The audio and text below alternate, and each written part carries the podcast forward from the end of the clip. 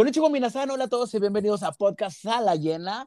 Hoy en nuestro episodio número 16 de esta tercera temporada que está rumbo a su cierre, ¿eh? Porque todo lo bueno se acaba y también este podcast, pero hoy no, porque hoy seguimos y tenemos mucha información y es por eso que queremos arrancar con todo. Quédense con nosotros. Yo soy Jorge Cole y por supuesto le doy la bienvenida a mi amigo, el más californiano, con el que tuve la oportunidad de estar hace tan solo unos días y fui muy feliz, David Alejandro. Hola, hola, buen día a toda la gente que nos está escuchando. Sí, siento, siento todavía tu presencia, Jorge. Siento que me, ya me extraña, ya me extraña. Sí, siento que, que, voy a ir a jalarte las patas, porque fue, fue, fue, unos días muy lindos a la gente que más o menos pudo ver parte del contenido o que escuchó o el programa anterior, ¿no? Y demás, este, estuvimos ahí de vagos. Y pues el, el, sitio que se llevó la corona, obviamente, fue Comic Con. En San Diego. Así que pues muy contento a todo este, para toda la gente que nos está escuchando. Les vamos a platicar hoy de qué se trata este evento y qué pueden esperar, porque seguramente más de uno ha escuchado de él y si tienen curiosidad, pues les vamos a decir de qué se trata, pero también tenemos obviamente los novedismos del momento, pero tuvimos la oportunidad de David y yo estar sentaditos codo a codo viendo el estreno de Hawkeye que ya llegó a Disney Plus, así que vamos a ver lo bueno, lo malo, lo feo. Y justo también yo me, me colé en el Hulu de David para ver la nueva serie de Marvel animada que se llama Hit Monkey, que no ha llegado a México muy mal. Ahorita vamos a platicar de eso también. Y por supuesto, de la serie, de la nueva película de Disney que se llama Encanto, que nos encantó o no nos encantó, y por qué David la compara con los X-Men quédense para averiguarlo. Y obviamente también vamos a cerrar con una película que yo creo que ya va más que enfilada para los Oscar que se llama Ray Richard. Así que comenzamos. Ventaneando.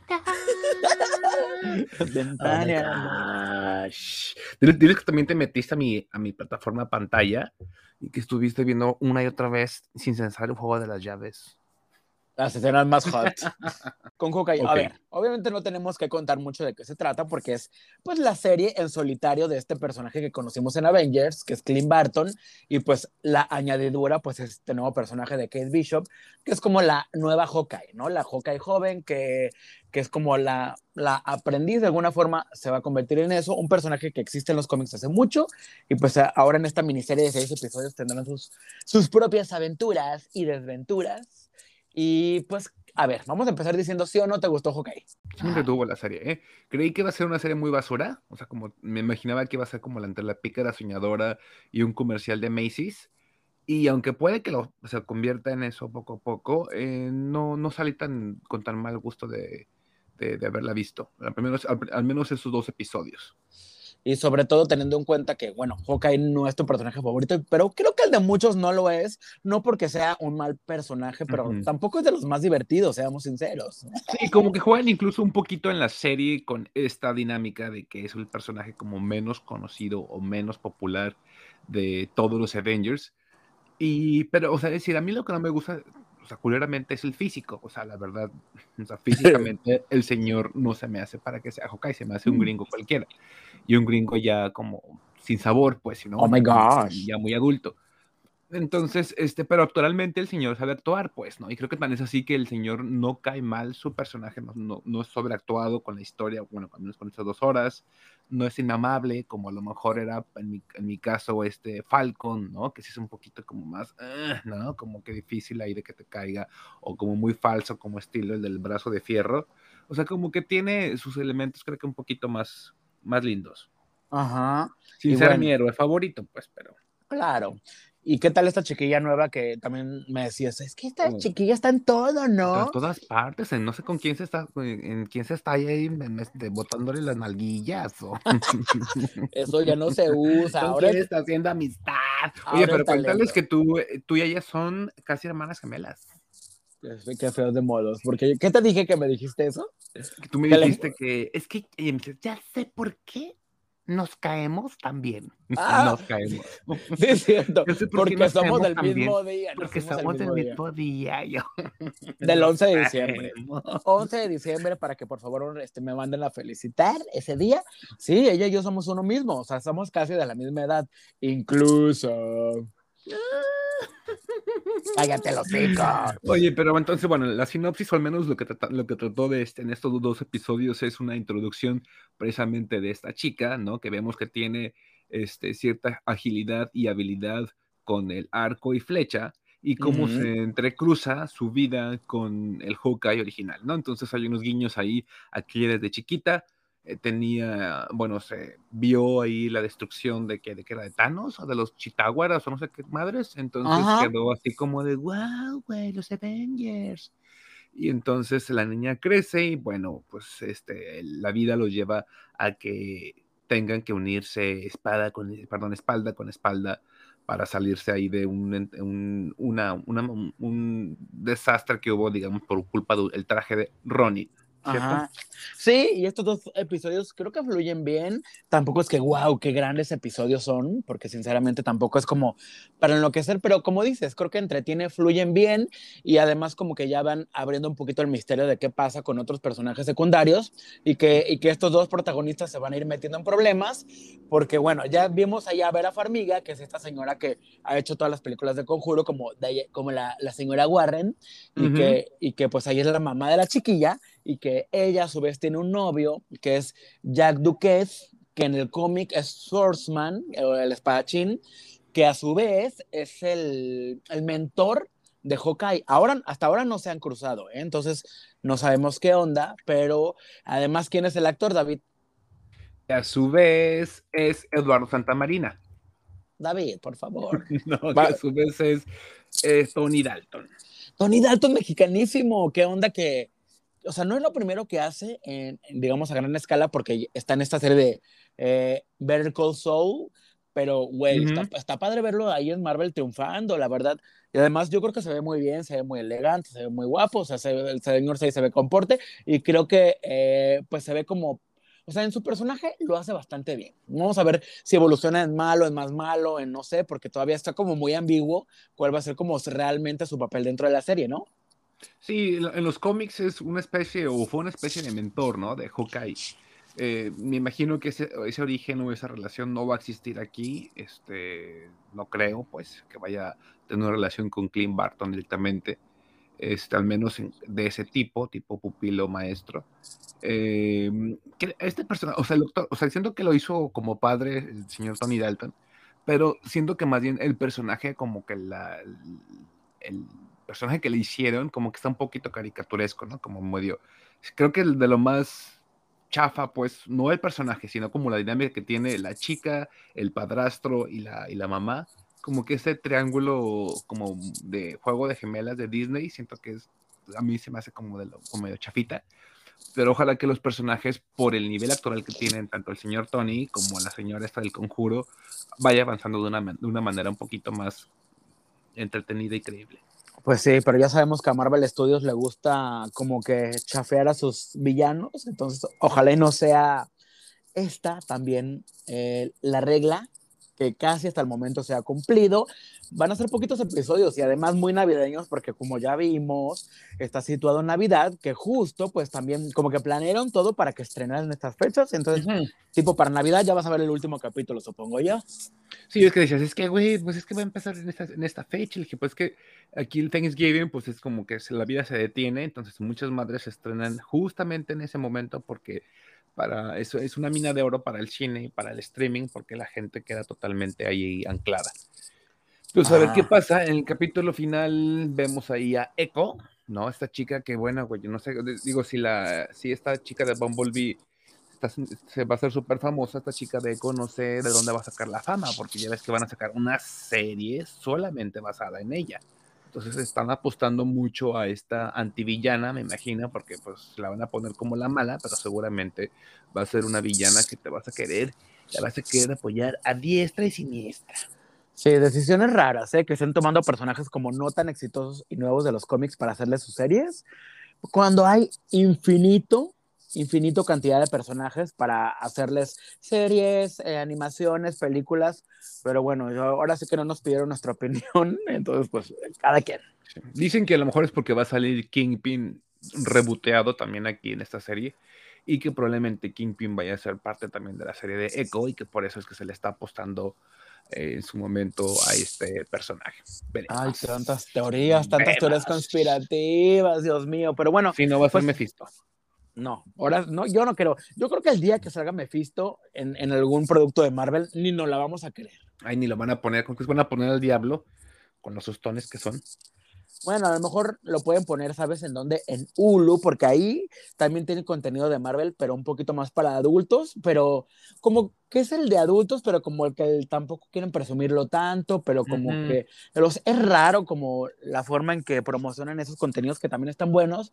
Y justo les comentaba que ahí vi una serie que se llama Hit Monkey, que desafortunadamente no estrenó en México cuando la acaba de estrenar, pero en México no la estrenaron porque iba o va para Star Plus, esta plataforma que no está triunfando y ahorita voy a, eh, este, pues dice David que yo siempre los, los solapo y así, pero no, pero bueno, hay, hay que decir las hay que decir las verdades cuando hay que decirlas, pero bueno, Hitmonkey es una serie animada que está padre porque sí es para el público adulto y va acerca de un de un mercenario, un cazarrecompensas, una cosa así, que de repente, eh, por azares del destino, eh, muere y digamos que que muere en un santuario como de, como de simios, simios muy inteligentes.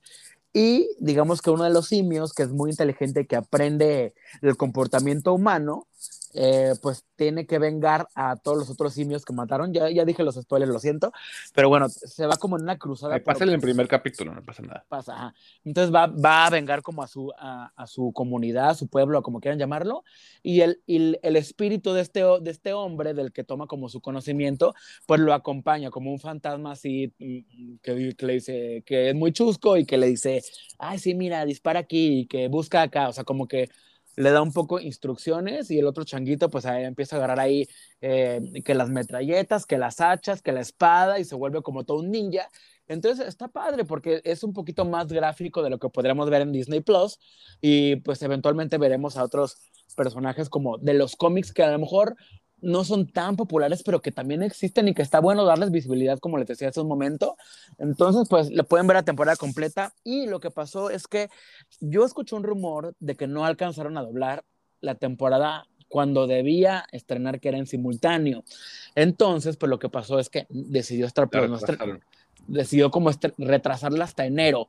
Y yo, mm. hasta enero, o sea, un mes más, dije, ay no, a mí me, me vale, voy a verla ahí en casa de David.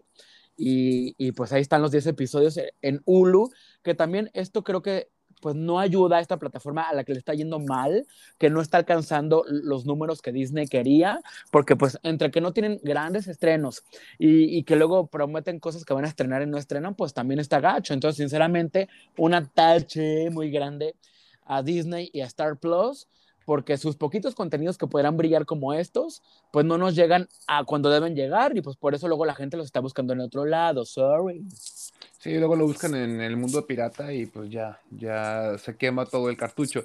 Creo que también Hulu no les da el, el mismo como reflector que deberían. Se acaba de estrenar recientemente también la de Murdoch y también pasó sin pena ni gloria creo que fue más sonado el hecho de que Jim Carrey pudiera ser probablemente Murdoch a, este, a, la misma serie, pues, ¿no?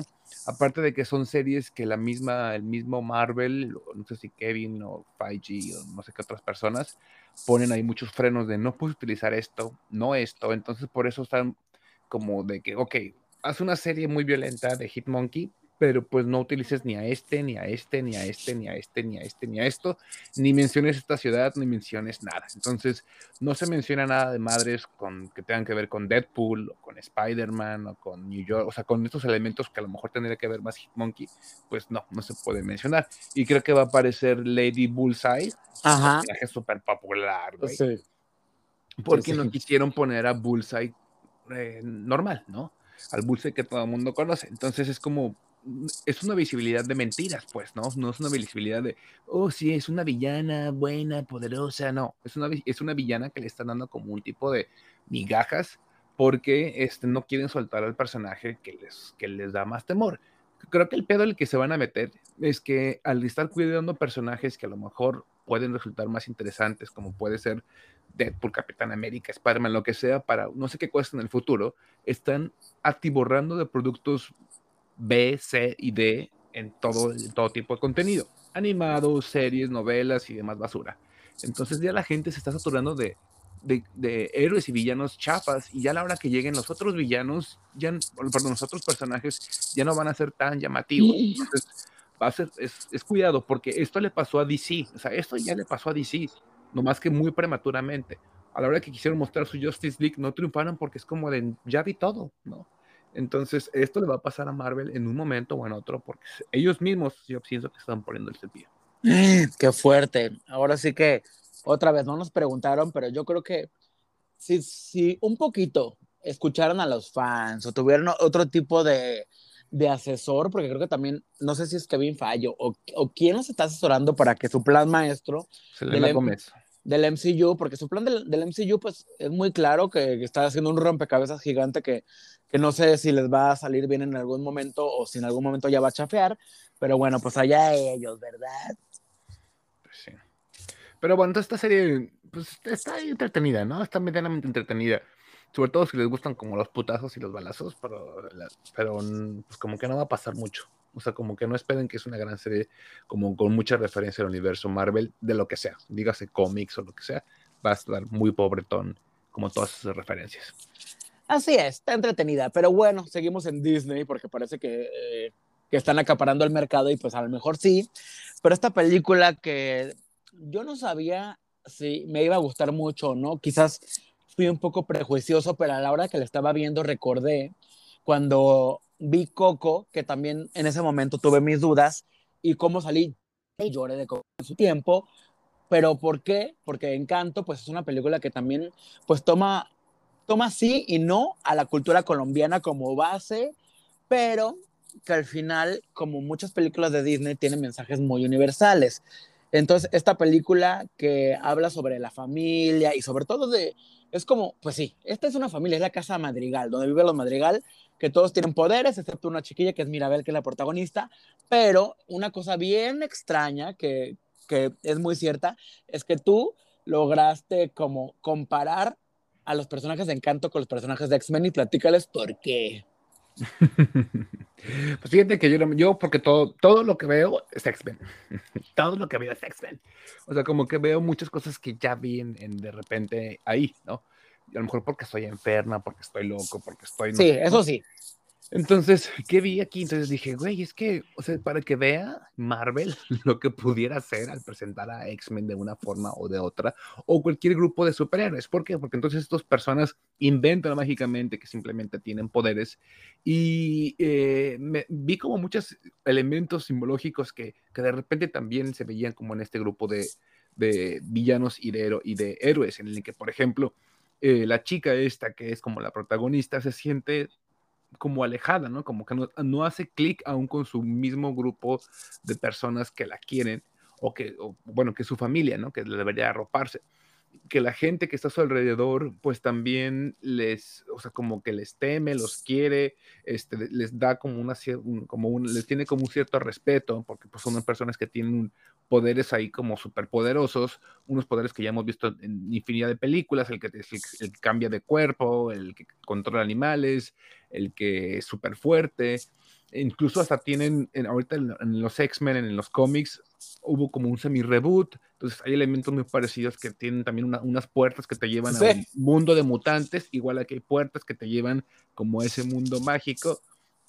Entonces te dije, güey, tiene un chingo de elementos como de, la, como de esta como de esta película y también hay como una profecía de que de alguna, de alguna forma los mutantes están destinados a desaparecer, no importa cómo. Entonces aquí también hay una profecía en la que esta chica, Mirabel, va a, va va, a desencadenar algo que va a hacer que la magia de eh, la familia, de la familia Madrigal, también desaparezca. Entonces por eso encontré como hice referencias que dije, oh, esta historia ya la había conocido antes.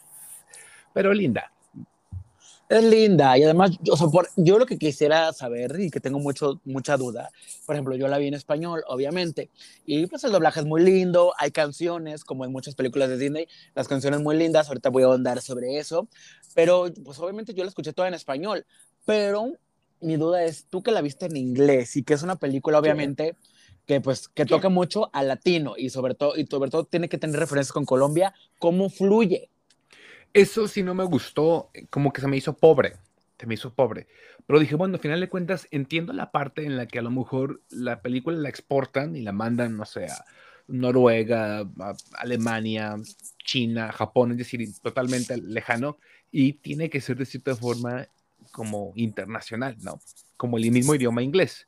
Entonces dije, bueno, pues obviamente se pierde un poquito, tratan de darle como un poquito de faramaña y con ciertas palabras, ¿no? Que le dice, ay mamá, que la arepa, ¿no? Y cosas así pero totalmente se desdibuja todo, el, todo lo rico del mismo acento colombiano, que aquí pues, en inglés no, no, se escucha. Incluso las palabras en español que alcanzan a poner no tienen como un acento muy fuerte, ¿eh? o sea, tiene un acento más fuerte cualquier canción de Maluma que, que la película. Eso sí está muy, como muy pobre, como que simplemente es mm. español, como que el, el colombiano es español y entonces no está, no, la, el, auditivamente está muy pobre en esa parte.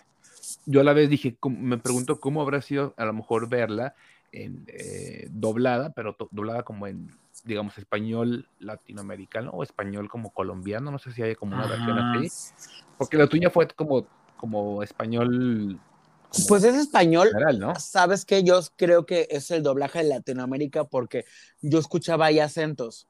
Eh, o sea, obviamente tratan de neutralizarlo, pero generalmente utilizan voces, seguramente utilizaron voces de Colombia, pero con, una, con acento neutro, pero al final se sigue escuchando esa tonadita. Incluso yo, yo salí hablando de cine así como que, oh mami, la arepa. O sea, ya sabes, o sea, como que querían, con ese acento pegado a pesar de la neutralidad, porque yo sí entré en esa dinámica, pero me imagino que a lo mejor siendo un doblaje para Estados Unidos, mal, mal hecho, utilizan gente completamente estadounidense, quiero creer, porque es la gente que generalmente Disney utiliza para sus doblajes y, que no y que no tiene nociones realmente del idioma más que lo que le ponen en el guion y lo que a lo mejor el asesor de idiomas le dijo. Entonces, eso hace un poco, empobrece un poquito más esa cercanía con lo que quieren transmitir visualmente. Ah, ¿verdad? Sí, creo que en esa parte sí les falló. Eh, creo que sí está como muy como generalizado, pues, como el idioma. Y ahora, visualmente se me hace muy linda. O sea, la animación, pues, estaba súper linda, súper cuidada. Creo que hasta, de hecho, le encontré parecido al de, a la animación de Moana en algunos personajes. Esta es una codirección, entonces hay muchas manos involucradas. Pero me, se me hizo una película llena de color, llena de vida.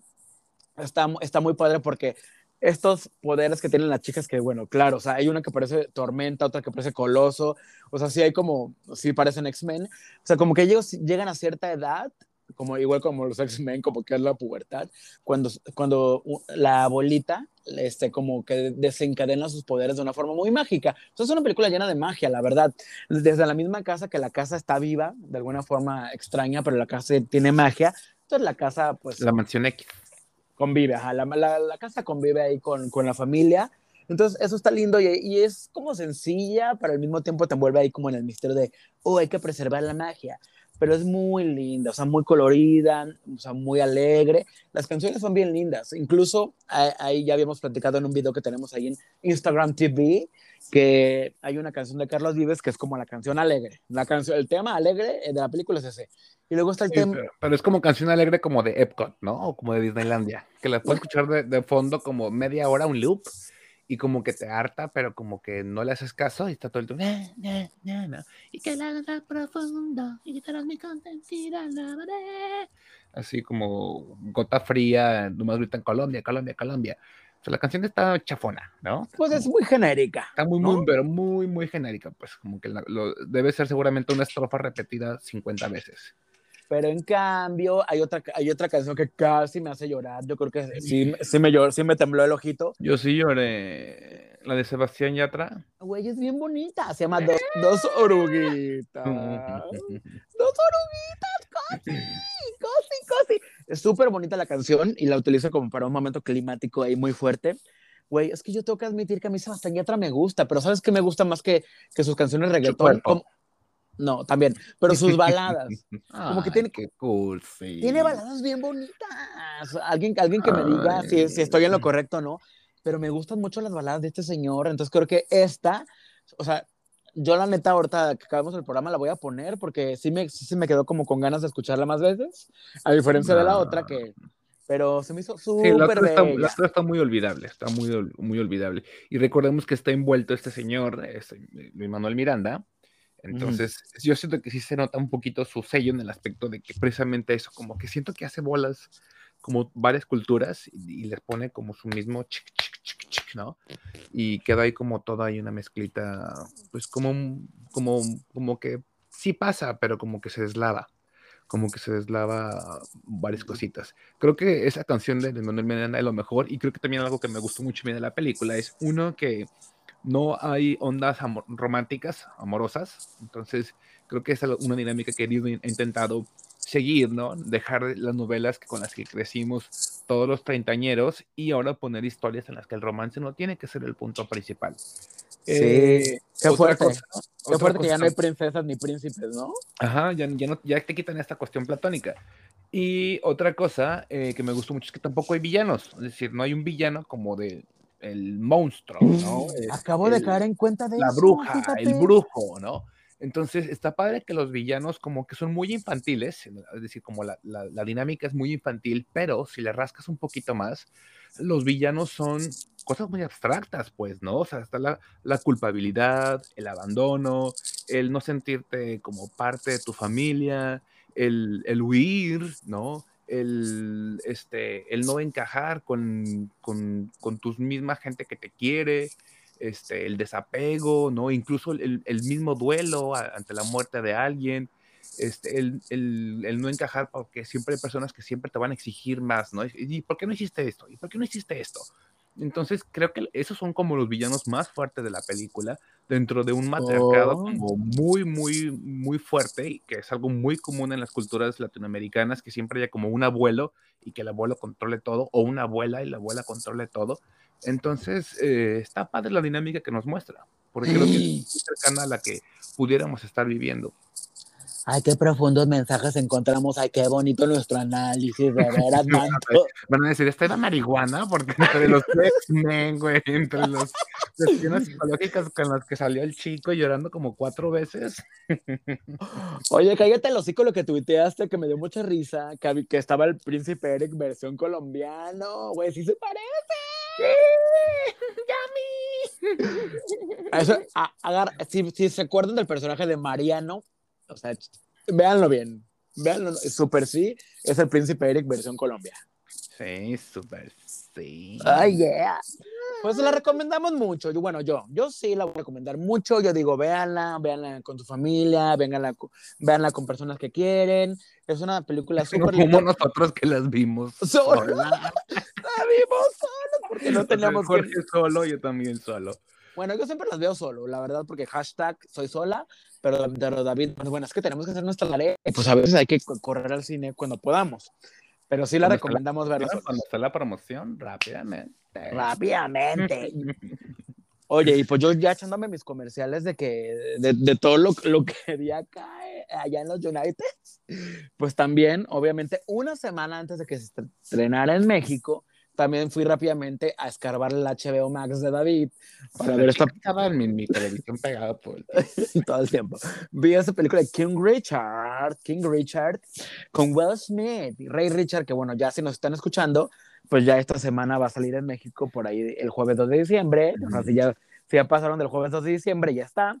Si la escuchan antes, no está. Entonces, pues, porque, bueno, porque en HBO Max está aquí en Estados Unidos. Y porque Pero re- primicias, porque somos primicia pura nosotros. Obviamente, pero bueno, eventualmente, 33 días después de su el comercial, 33 días des- después de su estreno en cines, se va a estrenar en HBO Max en Latinoamérica, la hermosísima, hermosísima película, que aquí en Estados Unidos es al revés, porque tú Sí. ves, la, ves la película, eh, a la- bueno, también en cines, porque vi que estaba en cines ahí en Estados Unidos. Ay, yo te había chi- chica, pero no me, me ignorabas, como que no me, como que no me hacías caso. Dice que se estrena al revés.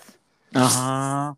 Así como es al mismo tiempo el cine, que aquí eso no me gusta, porque eso es lo que hace la piratería, o es lo que hace la gente que se quede Ah, huevona. Y yo luego ya la ser Al quitan. revés, debe ser como en México, ¿no? Que, que mejor primero vayas al cine, luego ya después un tiempo, luego luego ya lo tengas en la tele. Ajá. Y, Es una mejor dinámica. Pues así, pues así está. Pero bueno, la película de qué va, pues seguramente eh, ustedes como David y yo, pues crecimos conociendo, ay, conociendo no íntimamente, sino en la tele a lo mejor o, o whatever, a Serena y a Venus Williams, porque pues aunque siguen vivas, pues creo que tuvieron un momento súper fuerte de, de, popularidad en el tenis, ¿no? Creo que siguen ganando muchas cosas, pero no estoy muy enterado, evidentemente.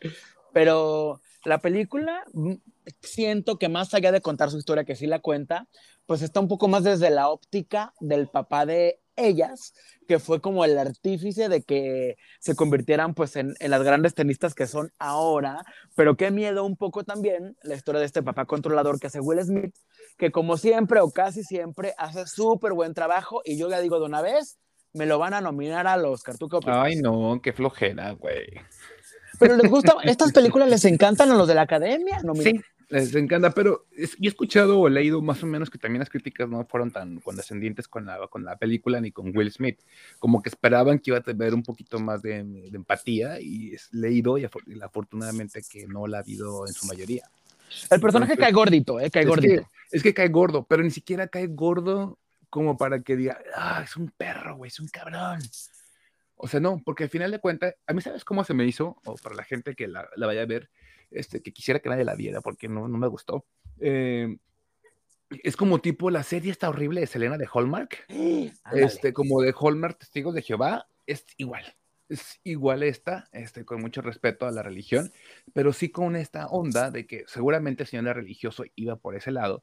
Este, y entonces, en vez de ponerte el señor y de todos los problemas que seguramente había en la familia, porque pues, ah, el Señor, por lo que parecía en la película y por lo que el mundo de Encarta puede ofrecer, era como muy peculiar. Entonces, en vez de dar como esa, esa dinámica y mostrar que era como ah, incómodo, yo sentí que lo mostraron a final de cuentas como un héroe.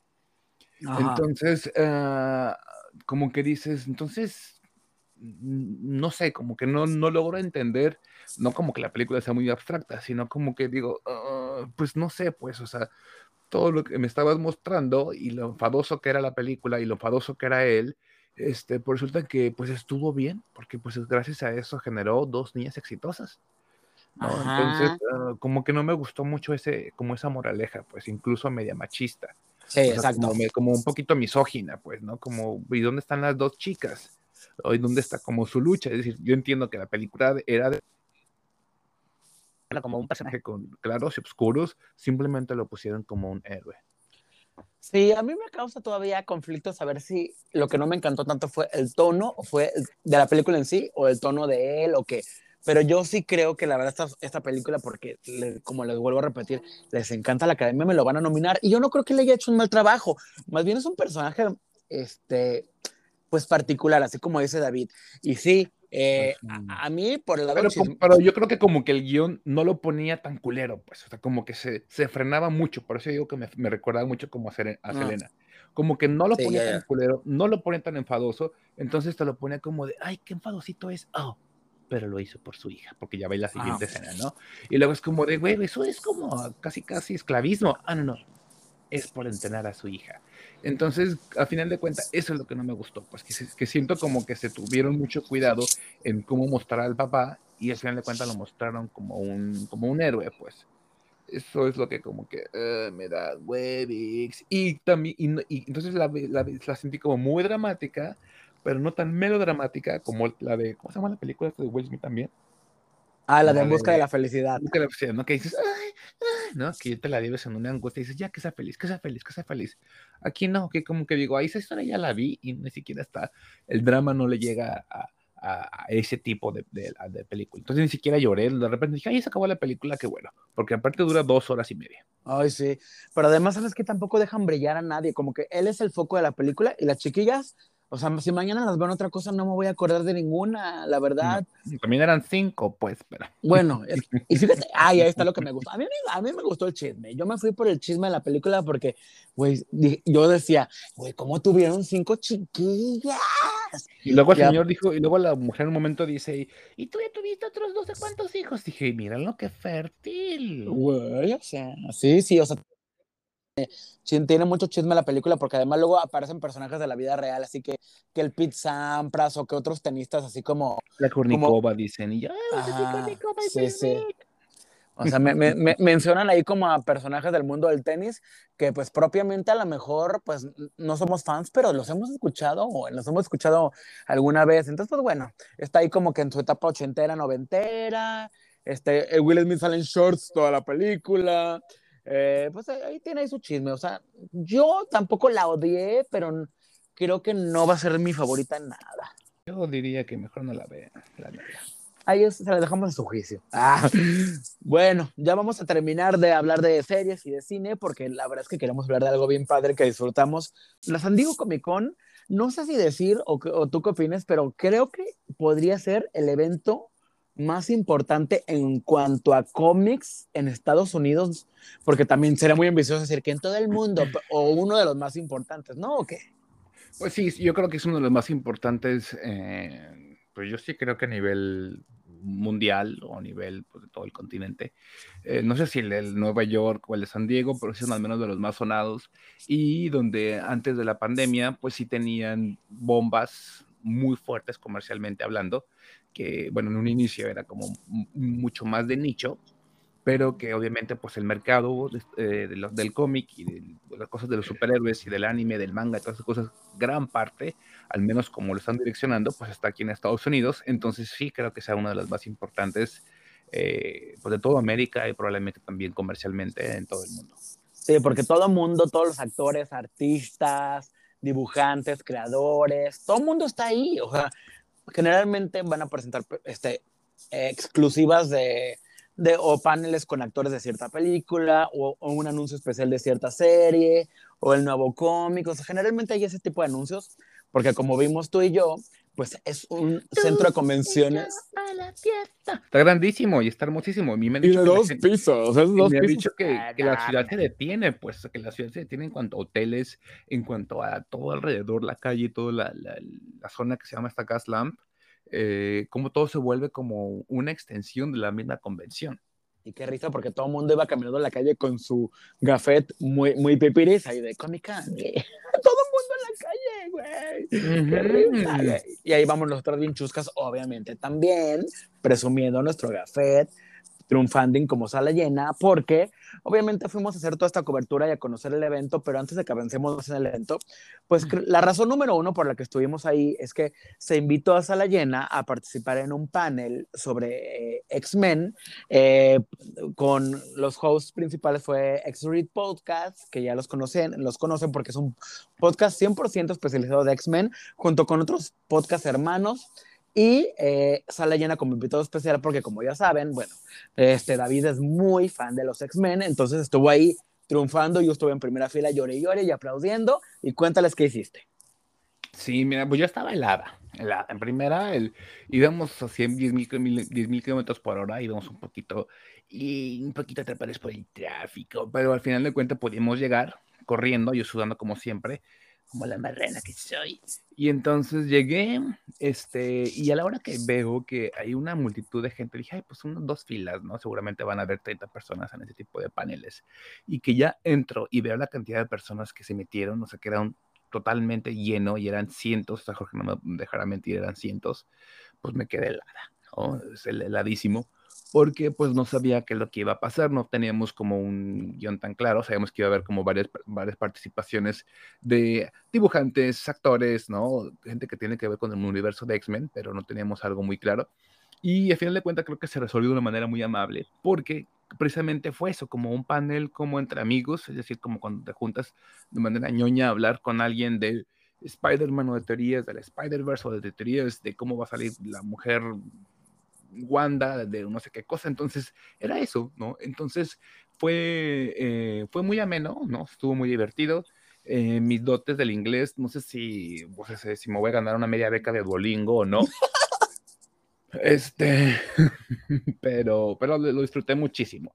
Entonces era como un sueño de repente terminar ahí y yo veía cuando desde antes cómo tomaban fotos de todos estos chicos y chicas cosplayers en, en, las escaleras y cómo se ponían ahí entre, los, entre el, edificio y de repente yo poderme tomar una foto así y estar con gente que, digo, que aunque recién las conocí, eh, fue como muy ameno todo, o sea, ahí estuvimos también Jorge y yo que después nos fuimos que a la, al lobby a tomarnos unos drinkies, ¿no? A emborracharnos.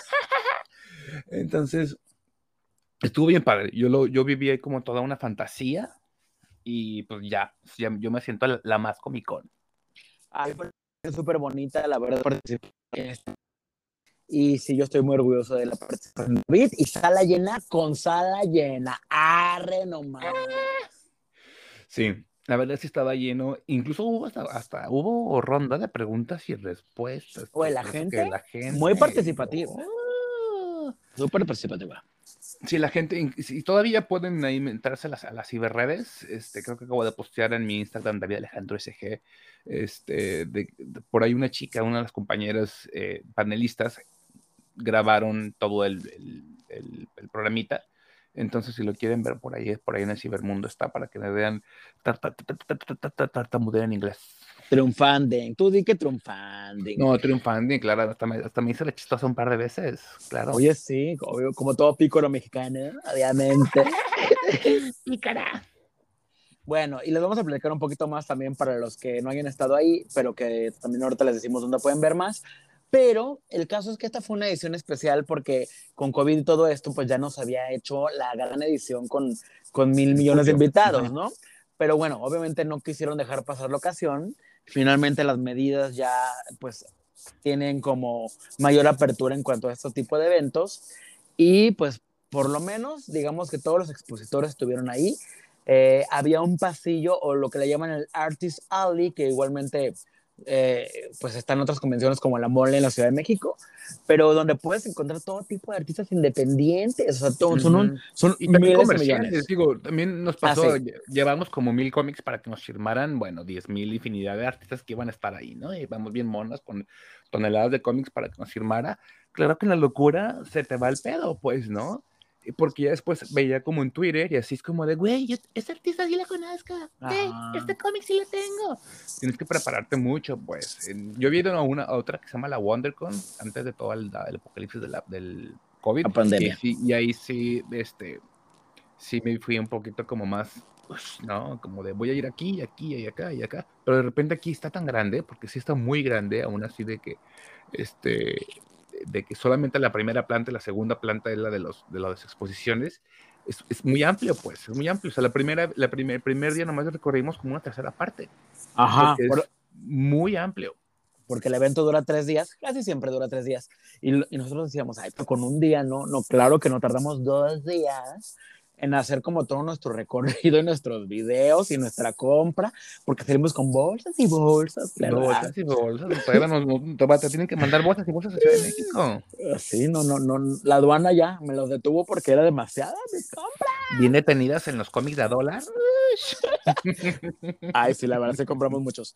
Y sabes que también me llamó la atención porque siempre hay estos funcos exclusivos de eh, Funko Ediciones especial de, San Diego Comic Con. Y dije, pues, ¿cómo funcionará esto? Y es bien chistoso. Aparentemente hay un registro online y se hacen filas y filas por horario de gente que se inscribió para pasar por sus Funcos. Y literal hay un estanque de, un, un, ¿cómo se llama? Un stand de Funko oficial, donde tienen solamente, porque ni siquiera tienen mil millones de, de, de diferentes Funcos, solamente los Funcos edición especial de, de, la convención en cuestión, que en este caso fue la, la Comic Con 2021. Y yo dije, ¡qué risa! Porque no puedes llegar así de, oiga, me da dos de la Wonder Woman. No. Sí, o sea, tienes que sacar como un fast pass para que puedas hacer la fila que ya está gigantesca, porque yo dije, bueno, pues es una fila de, no sé, de dos horas, ¿no? Aplástate ya. No, tienes que sacar como tu fast pass para que en algún momento te digan, te tocó a las 4.20, venir a hacer una fila gigantesca y que compres un mendigo mono de esos horribles de 20 dólares para que, que en dos años más lo puedas vender en 200. Qué pesadilla. ¿Y que también vimos? Bueno, vimos mucho cosplayer también, los cosplayers que nunca faltan. Qué seductora. Algunos, algunos muy sabrosos, otros no tanto, pero como que muy, mucha variedad de disfraces y de repente en una de esas empezamos como a ver así de varios Peacemaker, el personaje este de Suicide Squad, y era como, qué raro que este personaje que que pues digamos que, o sea, ya lo presentaron porque lo vimos en la película, pero apenas viene la serie en enero, como porque hay tantos, ¿no? dijimos así atrevidamente, Sas Culebra, que abrieron un, un pues como una presentación especial de Suicide Squad y, ahí vamos a decir, ¡Tita cabra! Y tiene paracaídas. Y que estaba en calzón. Ah, no sé. Ojalá, ojalá. o sea, se hubiera terminado la fantasía así, ¿no? Ay, en, la, en la truza blanca. Pero sí hubo activación muy interesante ahí de Peacemaker. También en la parte de afuera había para que hicieras ahí como una onda ahí como de hexatlón, eh, con otros Peacemakers ahí, este, chacales blancos ahí para que corrieras como loco. Y este, ya también había de la Brea, de The Pac-Man, había de Gundam, había mucha cosa, ¿no? Demon Slayer, no sé. Todo, todo lo que se imaginen. Y pues sí, estuvo padre este, que John Cena pues se diera ahí la vuelta para invitar a la serie, porque sí, había un espectacular gigante colgado en un hotel sobre la serie. pues, pues ahí fue el señor a, tomarse su tiempo para saludar a la gente e invitarlos a este estreno de que viene el 13 de enero. Yo sí le tengo ganas a esta serie, ya después les vamos a enseñar algunas imágenes que tomamos por ahí. Pero bueno, eh, ahí se encontró, pero generalmente hay muchísimos más invitados. Y así nos volvimos locos. Locos, no quiero saber cuando vayamos a la próxima edición que haya mil millones de invitados, cómo lo vamos a hacer. Yo creo que David va a estar corriendo de un lado, yo de otro, para poder capturar todas las imágenes. Pero ustedes no tienen que correr, ¿eh? No tienen que correr porque si van a nuestro TikTok, que es arroba sala llena, ahí podrán encontrar nuestros video resúmenes de todo o de casi todo lo que vimos. Sí, que vayan rápidamente a nuestras ciberredes porque va a haber mucho contenido, porque nos estuvimos ahí como locas. Más Baby Call que yo, la verdad, pues porque yo llevaba a los, a los dos camarógrafos becarios, este, que tuvo que traer en la maleta, pero este, sí mucho contenido, hay mucho contenido, mucho novedismo que en pocos lugares podrán conseguir. Ay, qué padre nos la pasamos, sinceramente. Sí, quiero que se repita. ¿Algo más que quieras agregar sobre este bonito evento? Em, nada, bueno, ya les dije a ellos eh, en persona y también en el otro programa podcast, pero obviamente, pues agradecer al podcast, a los podcasts que nos, eh, que nos invitaron, a, Chris y a Chandler, eh, que son las personas que, que nos invitaron directamente, invitaron a participar en el panel. Y bueno, pues ojalá que sea el comienzo de muchas cosas, ¿no? Como la, la, la clásica clásica actriz que quiere ir trepar como sea, como sea, como se pueda. Pero muy contento, güey, muy contento. Uno también, eh, un sueño obviamente infantil, que jamás pensé que se fuera a cumplir. Y también amistosamente el saber que tuviste, que tú estuviste ahí, ¿no? Que estabas ahí como mi amigo, eh, es creo que todavía aún más reconfortante, ¿no? Es el no, no, no, saber cómo que fui, fui, a chambear ahí, pues estuvo medio incómodo. El saber que estabas ahí con un amigo y que también estuvo Kike ahí presente, obviamente son... ¿Quién es Kike? Kike, hoy todo el mundo lo sabe, es mi marido. es este muy padre. Bueno, él no estuvo el viernes, ¿no? Pero el, este, el sábado sí. Entonces está... Es padre, es padre. Ay, sí. Pues bueno, eso fue nuestro resumen de la San Diego Comic Con. De verdad, vayan a las redes para que vean todo esto y más. Y pues así nos despedimos, obviamente, teniendo lo más in, lo más nuevo, lo más cool. Y sí, como dice David, es tan solo el comienzo, o sea, no el comienzo de que empezamos ayer, pero, pero siempre va a haber muchas cosas muy interesantes en sala llena, así que no se lo pierdan porque de verdad, pues de aquí para adelante, claro que sí. Sí, y no, no cuesta más, perdón. Muchas gracias a toda la gente que me mandó mensajitos lindos amigos, familiares, gente que no conozco, gente este, que me mandó por mensaje vía Instagram, vía Facebook, eh, personalmente a mi WhatsApp, lo que sea. Muchas gracias a todos ellos, mi familia, a la gente que quiero, mis amigos y amigas. Les mando un abrazo muy, muy grande. Ay, la Itati Cantoral llena de fans, qué Ay, está, sí. Oigan, y gracias a todos los que nos están escuchando programa a programa. Los esperamos en el próximo porque ya como les dije, estamos rumbo a nuestro cierre de temporada porque pues ya va a ser Navidad y hay que descansar, ¿verdad? Así es. Bueno, así nos despedimos. Síganos por favor en todas nuestras redes. Yo soy Jorge Col y gracias David. Hasta luego. Nos escuchamos en la próxima.